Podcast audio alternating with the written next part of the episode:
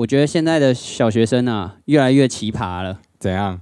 就是啊，我在那个时候都会对老师就是很尊重嘛，然后老师说什么，你小时候对老师，我小时候很尊对老师很尊重啊，尊师重道啊。看不出来啊。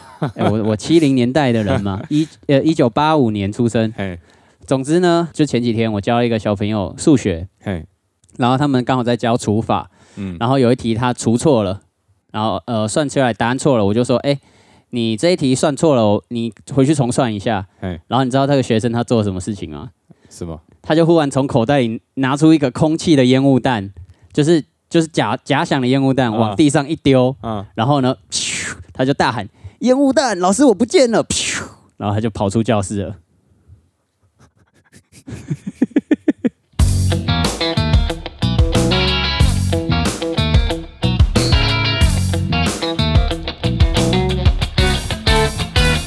欢迎收听零零八七。好啊，耶、啊非常感谢八旗先生提供这个这么赞的一个笑话，哇，哎这瞬间觉得心情开朗了起来啊！这不是笑话，这是就是我觉得现在呃小学生的哦，开故事对比较开放了。哦分享的故事，对对对，OK，以前怎么可能？就是你看到老师叫你改作业，然后你就丢一颗烟雾弹，然后还是假装的烟雾弹，然后就不见了。哎，这个会不会有一些世代上的隔阂呢？哦，那这跟我们今天有什么关系呢？因为我们今天邀请的这位这位来宾呢，对我们来讲算是大哥大哥，啊、那我们直接介绍他好了。好，我们今天邀请到这位来宾呢，叫做 Bill Bill 哥。Bill 哥，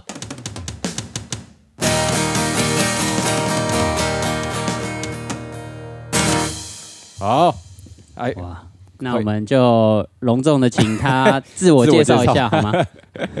好，大家好，我是 Bill 哥，呃，我我是 通通常有在自己这样称呼自己。对对对对，不会不会讲自己哥啦。对对对对对，因为你们说歌嘛，哦就是顺顺着讲下去。哎，我是 Bill 街头演奏会，专门用嗯手摇管风琴演奏古典音乐。OK，手摇管风琴这个东西会不会需要大家先了解一下那是什么东西？手摇管风琴，它它有个大概的概念，有点像大家如果以前有玩过那种音乐盒，音乐盒、就以前不是会转转转，然后然后它会有有有一个那个像是。芭蕾舞在转对对对对对，上面会有在跳舞，然后它会有固定音乐放出来，有一点类似那种感觉。啊，没错，是放大版的音乐盒，哦，放大版的音乐。对对对对，也是用纸卷，呃，嗯敲出声音来。，OK，那我们小时候的风琴是用脚踩的，大家对应该有印象吧？那它是用手摇的，一样里面是有个风箱，嘿。嗯弄些空气。嘿，那经过透过空气把这个音阶呢，嗯。这个音管呢发出声音，这样子。这个如果大家还是不懂的话，可以上网查一下啦。这个 Bill 哥其实蛮特别的，因为他就是他在从事街头的表演，其实时间没有到非常久，就是二零一二零一七年才开始，才开始在街头演，对对对台湾的街头嘛，对不对？台湾街头街头。因为因为你以前说你在德国工作，对我都我在日本工作，欧洲工作啊日本跟欧洲对对对对。大家跟大家讲一下，Bill 哥以前是做橱窗设计，橱窗设计，百货公司的橱窗设计，还有专柜卖场的设计。想了解就是为什么会从橱窗这边进展到现在变成在做街头上的表演？啊、因为我很喜欢古典乐，啊我从国中开始呃玩乐器，嗯就开始练，因为以前没有什么嗜好，哦，只要有一个口琴啊、笛子啊，就玩翻天了。所以你以前是啊。玩口琴？口琴开始，然后笛子、哦吹奏类的为主。，OK，那什么？笛什么的，，对对对，我本身学一古典乐，嗯，那到欧洲听到古典乐，当然就更兴奋了嘛，啊。就觉得哎，好像欧洲很平常的事情嘛，古典乐。等退休之后，嗯。那我就觉得哎，我应该把我会的古典乐嗯，分享给这些小朋友。这样子哦，哎，因为台湾在古典乐的空间比较小，比较没有人在街头上表演古典乐，比较少，比较少。啊真的，大部分的音乐类型就是唱流行歌，包含像即便它是古典乐器，乐器小提琴什么的，琴什么街上，对在街上，但他大家也是拉流行歌，因为嗯因为说真的，其实大部分的人还是对流行歌比较有感觉，比较会吸引到，所，以比较受欢迎，因为对对对，比较容易朗朗上口，嗯因为古典乐比较沉，有时候前奏就半半分钟了，啊，小朋友就走光了。对对对，光前奏，还没到后面精彩的呢，嗯我又不可能一下跳到精彩的地方去。嗯那我就想一定要想办法来吸引这些小朋友。我的对象是小朋友，我希望把古典乐分享给小朋友。哦，那大朋友呢？大朋友古典乐来讲的话，觉得他没救了，嗯，不是，大朋友比较喜欢呃流行乐音乐吧，或者爵士乐是是是，这样。哦可是小朋友嗯，我觉得从不能说扎根开始啦，就说可塑性比较大。哎对，而且让他们慢慢哎熏陶，像国外一样，国外啊随时都听得到古典乐嘛。嗯哼那我想，哎，街头是不是也有古典乐这个声音出现？嗯这样子。可是问题是我碰到很多障碍啊，因为根本没有人理我，嗯很沉的东西啊，嗯古典乐嗯一定要想办法。嗯后来我想到，哎，我是橱窗设计啊，嗯我橱窗能够吸引那么多的客人，是。不管是年轻人、老人家或者小朋友，嗯。我就用这一套来吸引小朋友，可以吧？嗯。有一天我在跳蚤市场看到一个猴子打鼓的玩具，嗯。嗯嗯，我想，哎，这个猴子打鼓，我他如果能跟着我的乐器一起表演，嗯。哎，应该还不错吧？嗯就是多了画面，我就把它改装了，衣服也改过，嘿嘿，齿轮比也改过了。他打的鼓呢是饼干盒，嗯。不是原来的塑胶鼓。啊，饼干盒看起来好像哎比较亲切的感觉吧，小朋友会会觉得哎那不是饼干盒吗？那不是我的饼干盒吗？啊。就很亲切，就拉近距离的。嗯可是我只有一只，就慢慢的我就从网络上面买更多只猴子，对，可是很难找啊，很难买啊。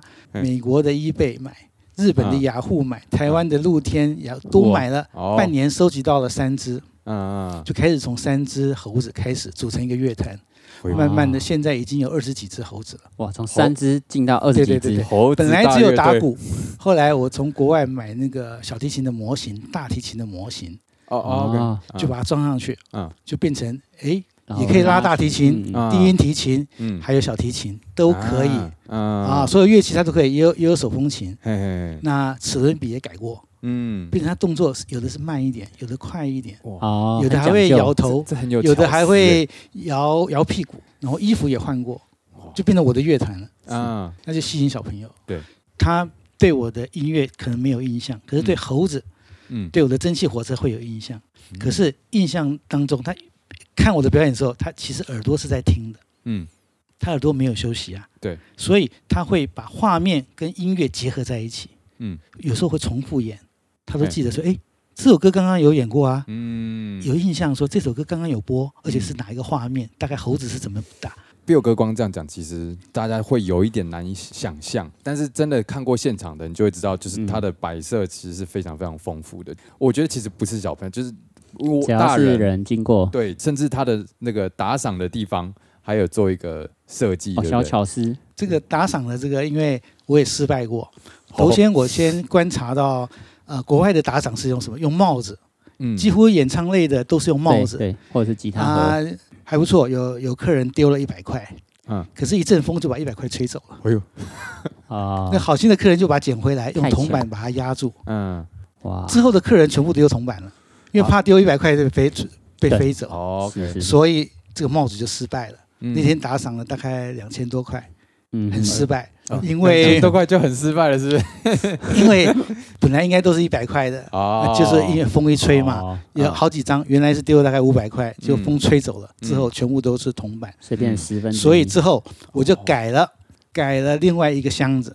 嗯。之后呢，发现我在表演的时候呢，有人丢一百块，有人丢十块，有人丢五块钱，我想跟他谢谢，嗯。我想回馈给他嘛，是啊，可是发现我都在忙啊，可对。客人丢了钱，我有时候连点头都没有时间，OK，而且他也不知道，我我不可能说谢谢，对，因为一般的打赏，呃，表演完了才打赏，他可以跟他当场说谢谢啊，或怎么样子。可是我是边演奏，人家边打赏，对对对对对，所以我就想到一定要有个回馈的方式，嗯回馈嗯给打赏的客人嘛。嗯。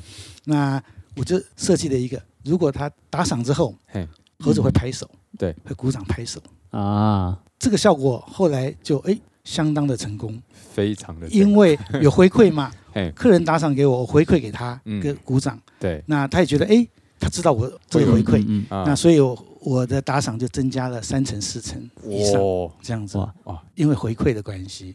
我 Bill 哥有在算哦，研究之前跟之后的，对对对对，都都有。那为什么会猴子呢？是因为我的整个设计嘿。跟马戏有点关系。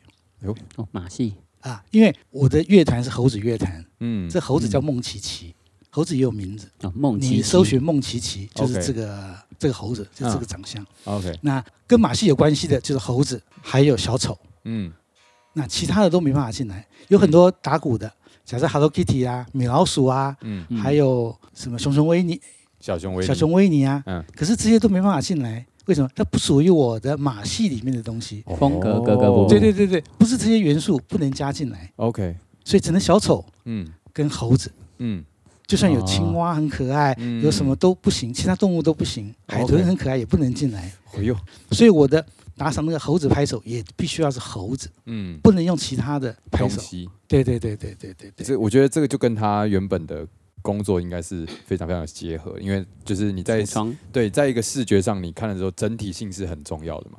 因为我之前其实没有想过这件事情，或许有人讲过，有人讲过说，哎、你要有个整体性，可是没有想到，哎、真的有人做的如此的淋漓尽致，这样。呃是对，而且可能有一些人也不知道从什么方向开始着手。哎呦，例如说，呃，有个表演者好了，哎，诶，他会吹某一种乐器，啊哈，然后有一天呢，他忽然装上了翅膀。那怎么了？你在说谁啊？那装上了一个翅膀以后，嗯就是这个主题到底跟他原本的主题是一样的，就是他的确是加了一点新的东西，对对对但是到底是不是符合他的主题吗？嗯大家都知道要让自己更进步，但是不知道方向怎么样更有整体性。哦，对对对，所以我觉得 Bill 哥在做整体性这方面是做的很厉害的。想请问 Bill 在做这个整体性的这个规划上面，有没有什么样的小 pebble 可以跟大家分享好？吧，那我因为我的专业就是橱窗设计嘛，哈，我简单举个例子好了。假设我现在有一个商品跟跟海边有关系的，海边好不好？海海边这样还这样比较简单吧？哈简，单对对海洋跟海洋有关系，海边有关系，好不好嗯？那这个橱窗里面，那我们会把哪些元素放在这个橱窗里面？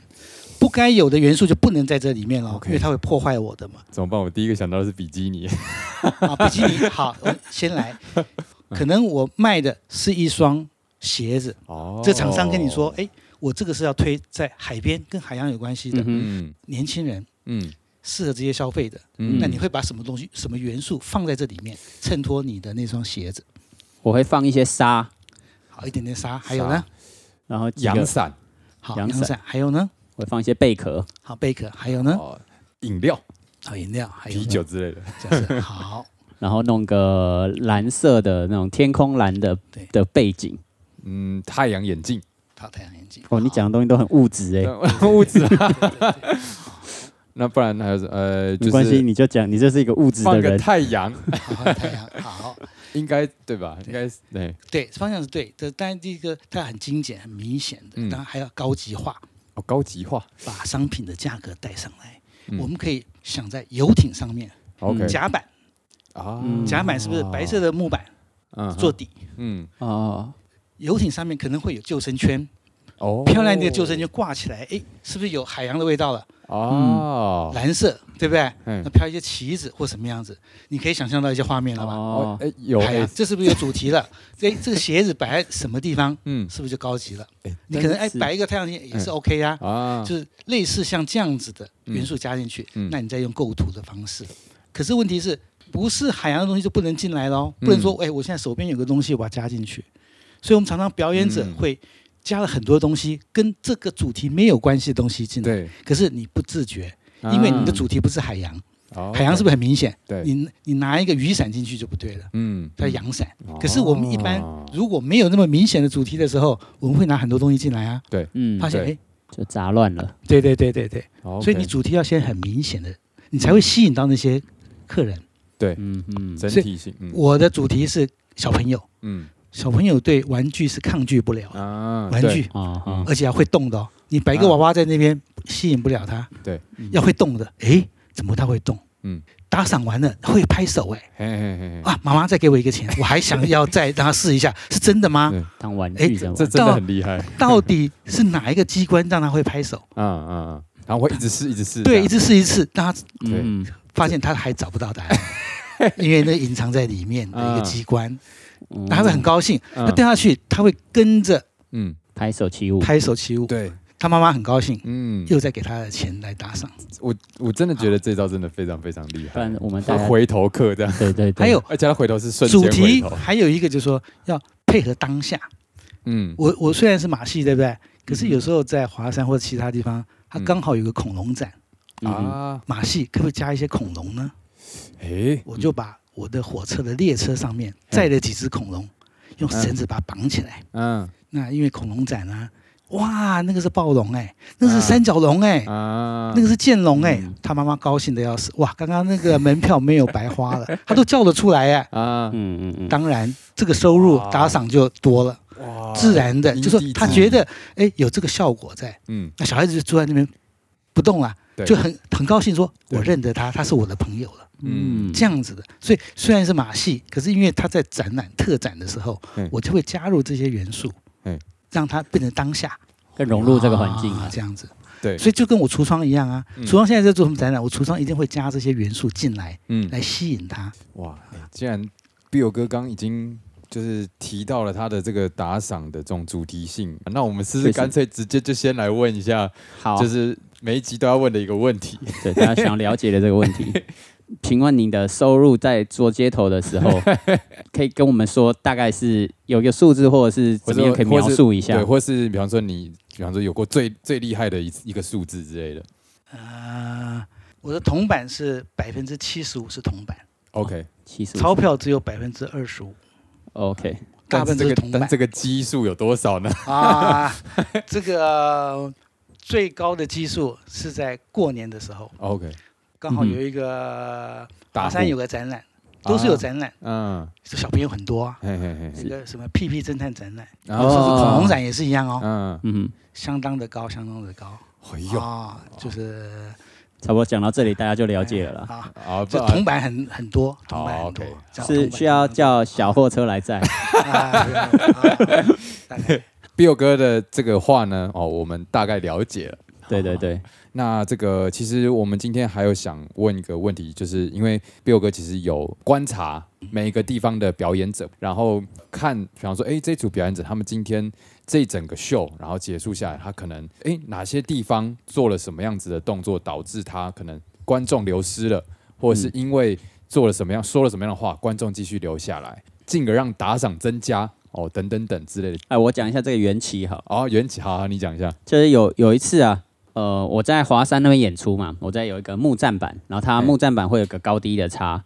那一天就是 Bill 在我演完以后呢，就找我聊天，然后他就跟我说，哎、他发现呢、他在呃木栈板板上面表演的时候，他的打赏率没有很高，啊因为呢这个高低差、啊，就是让大家会有一个没办法上来，大家就会围在那个板子外面，然后看了。自然的界限，对对对对对限的感觉。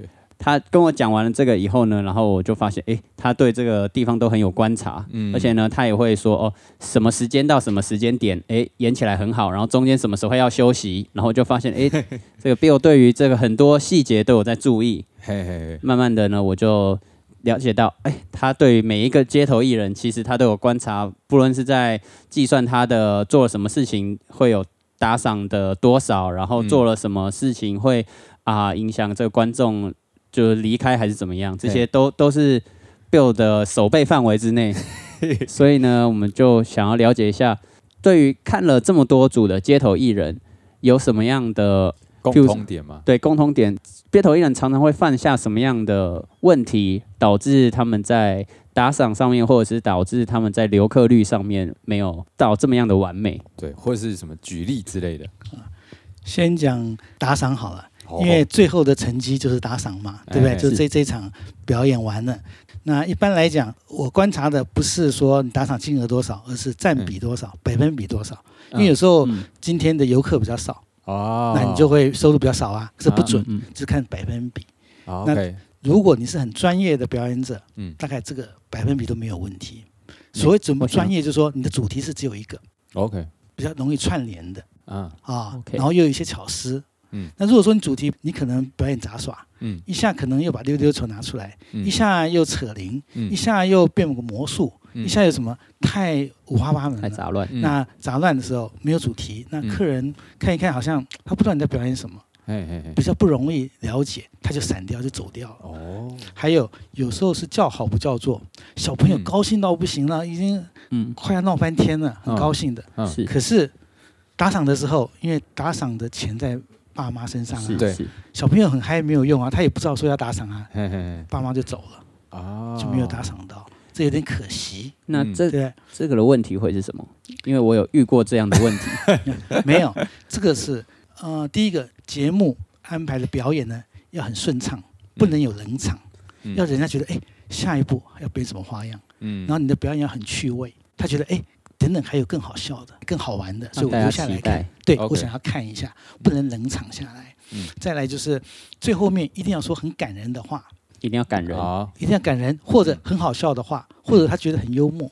嗯。大部分就说一定要有一些话，一定要有一些话要。啊，因为像前面表表演可能是吸引小朋友的目光，但是那些话才是打动让家长愿意做进一步行动没错没错没错。哦，对。哦，那个话。有些人说，哎呀，过几个月要代表台湾去参加什么比赛。啊，这个 啊？这个哇，啊，这个然后把台湾国旗拿出来，哇啊，这感动人家，这为了台湾中华民国，哇，这一定要赞助的，嗯。对不嗯对？要比赛嘛，对不对？这一个，是。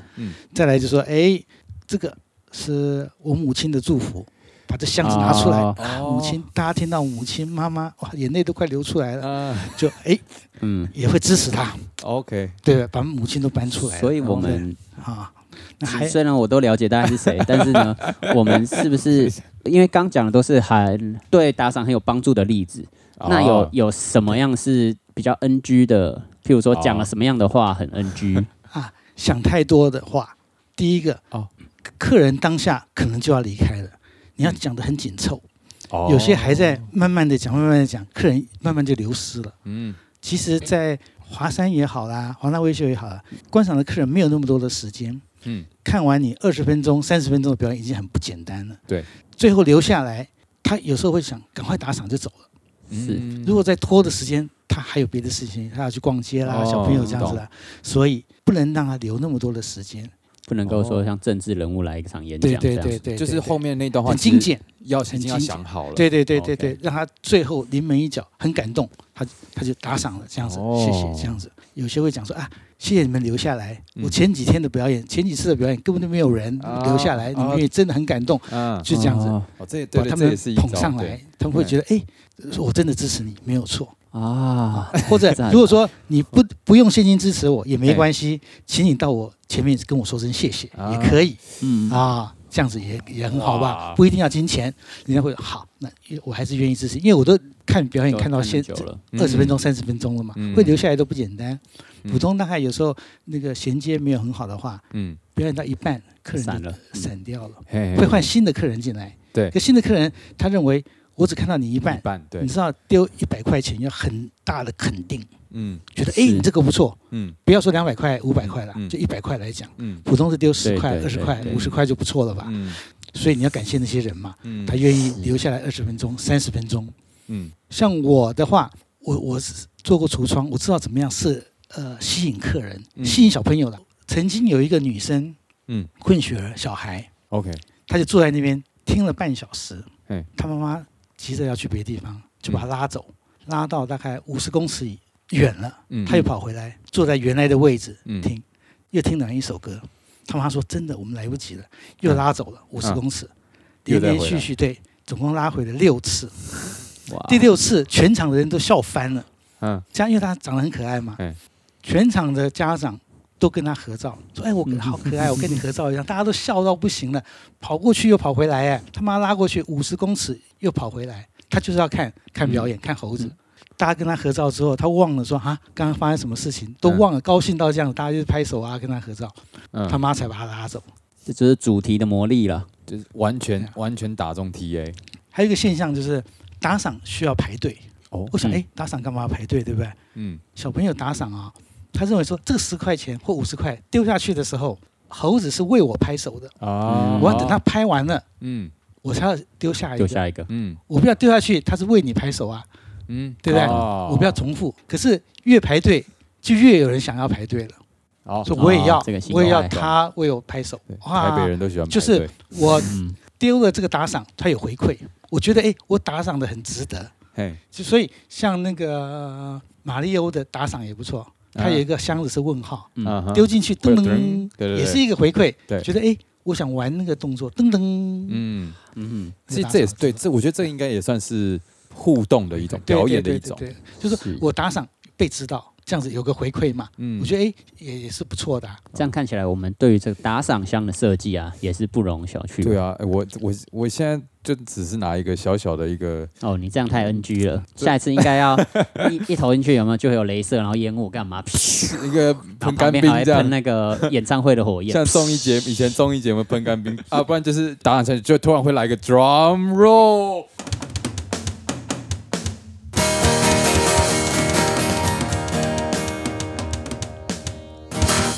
说谢谢你的打赏。好像不错。但是但是又不能够影响到你表演的这个顺畅度。哦哦。所以这个这个厉害的地方就是在于他的这个猴子啊并不会影响到他表演整个顺畅度。对对对对对对对一个他因为他只做动作他没有对对太多的声音就是一个拿捏。我我对打赏箱呢这个回馈呢我有做了一些很多的设计。当然因为我我是猴子乐团所以我能用的只有跟猴子有点关联的。那现在我我有我有设计招财猫，就说哎，哦这招财猫会起来跟你挥挥手的，哦，还有一些机关，啊，这个你可以用。呃很好很好玩。哎呦啊，哇，这个因为会打赏的都是好的客人，嗯就算十块钱，他也是给你很大的鼓励。嗯这个现场的气氛呢，第一个打赏的是最大的鼓励，啊，OK，它会引发其他的效应。嗯是是是，那个当下都很冷清，嗯有一个人打赏的时候打破了这个冷清，嗯其他人会跟着一起打赏，不管他是丢十块好第一个打赏的是最重要的，嗯。没错没错。它会引发一些效应出来，，OK，群聚效应。所以第一个如果丢一块钱都没关系，因为嗯。没有人知道他丢多少，对，只只听到噔有一个打赏的动作，哦这动作是很重要的嘛。嗯。那底下说，哎，哦，原来现在要打赏，嗯。尤其行动雕像最需要这样子，因为行动雕像是你打赏之后，它才会有动作，对。嗯。可是没有人知道啊，对。没有人知道说我打赏才有这个动作，对对对，所以有人打赏之后，他有动作的时候，哎，人家会哦，原来是这样子，那我也打赏看看，嗯。就像我猴子拍手一样，嗯。没有人知道猴子拍手是因为打赏，啊突然有个小朋友丢下一个铜板之后，嗯。哇，他拍手嘞，嗯。大家看，那小朋友就会看，哎，妈妈。他拍手呢，那来给我十块钱，给我五十块，给我给我钱打赏，就会有这个效应在。那猴子就是行动雕像，对对对对对对对，没有错。所以它其实是两个表演结合在一起。对对对对。那那除了每次表演者的最后的那一段话会影响打赏以外，还有没有其他的因素？比方说选场地啊，或者是讲话除了最后一句话以外的影响，其他当然你整个表演要顺畅。嗯。就主题要对，嗯。要很明显的主题。我看很多人在练习，一直在练习技术，嗯。技术越来越高，越来越高。可是观众要的不是技术，要的是趣味，还有你创意。嗯。那技术再高，能上街头都有一定的水准，嗯。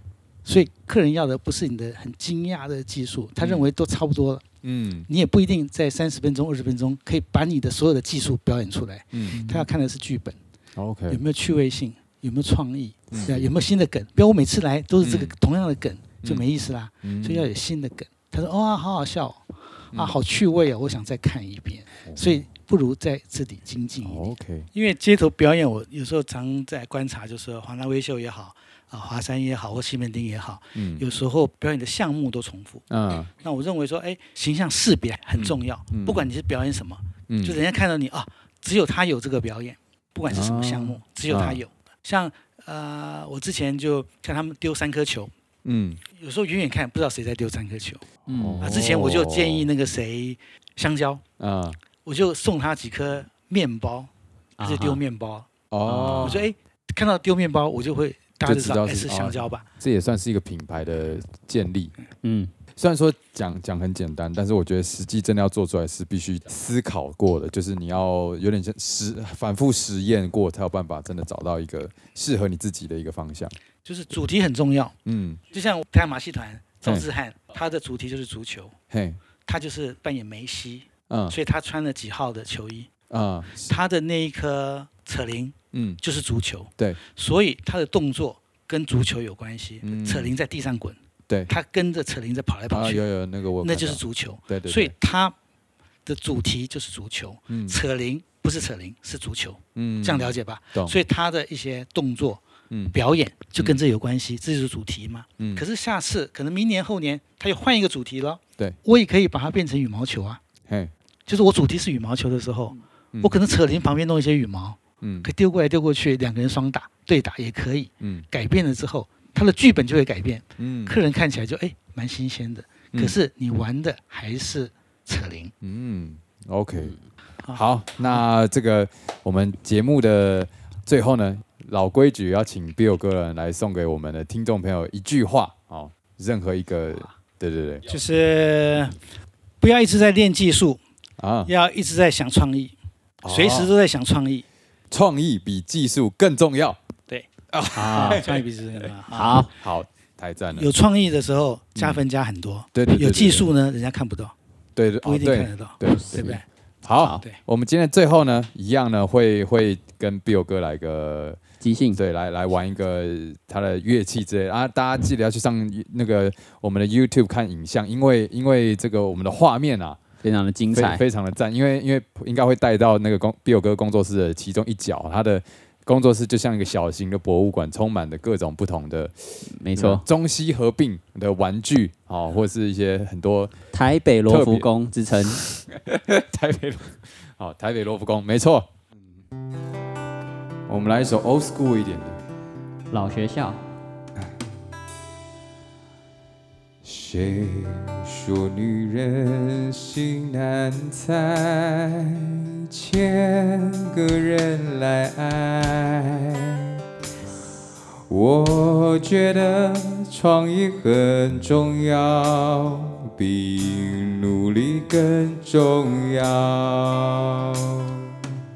啊，这个部分应该是创意比技术还要更重要，所以我们要把这首歌交给创意大师 Bill 来演奏。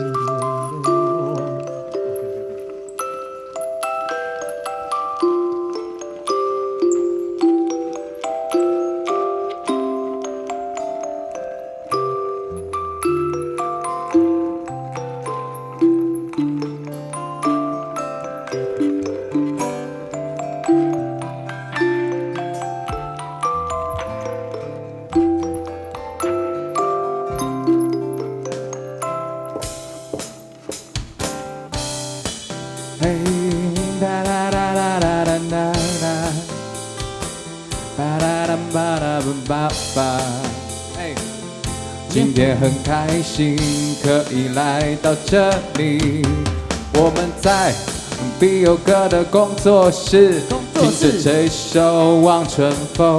望春风啦！好，希望大家会喜欢我们今天的 Podcast 节目。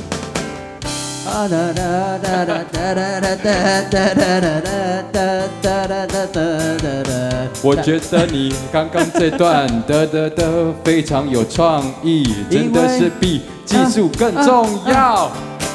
当你有创意，可以解决一切问题。因为当你遇到困难，你的技术可能没到，但是靠着创意可以解决这一切。所以我就可以唱接下来这段饶舌，例如说啊一哦啊啦一啊诶的啊啦啊诶哦一哦诶啊一哦诶诶呃，我下一个还是押韵诶诶一哦贝克的巴巴的哒哒滴哒的诶哦诶嘟哒哒滴哒的诶诶诶。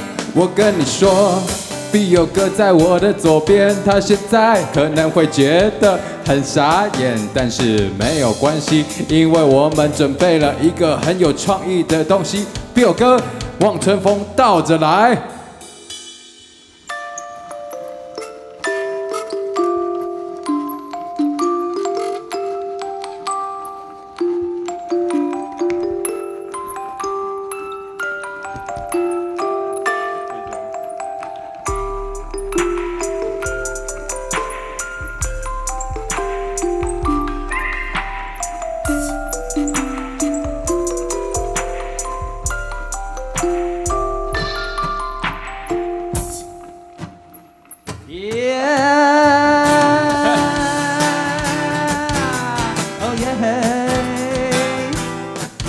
着听的望春风也很好听，是不是没想过呢？创意就是这么的重要。哦，太有创意了吧！我怎么从来没有想过呢？赞！瞬间好必有歌，就这样加入我们的表演。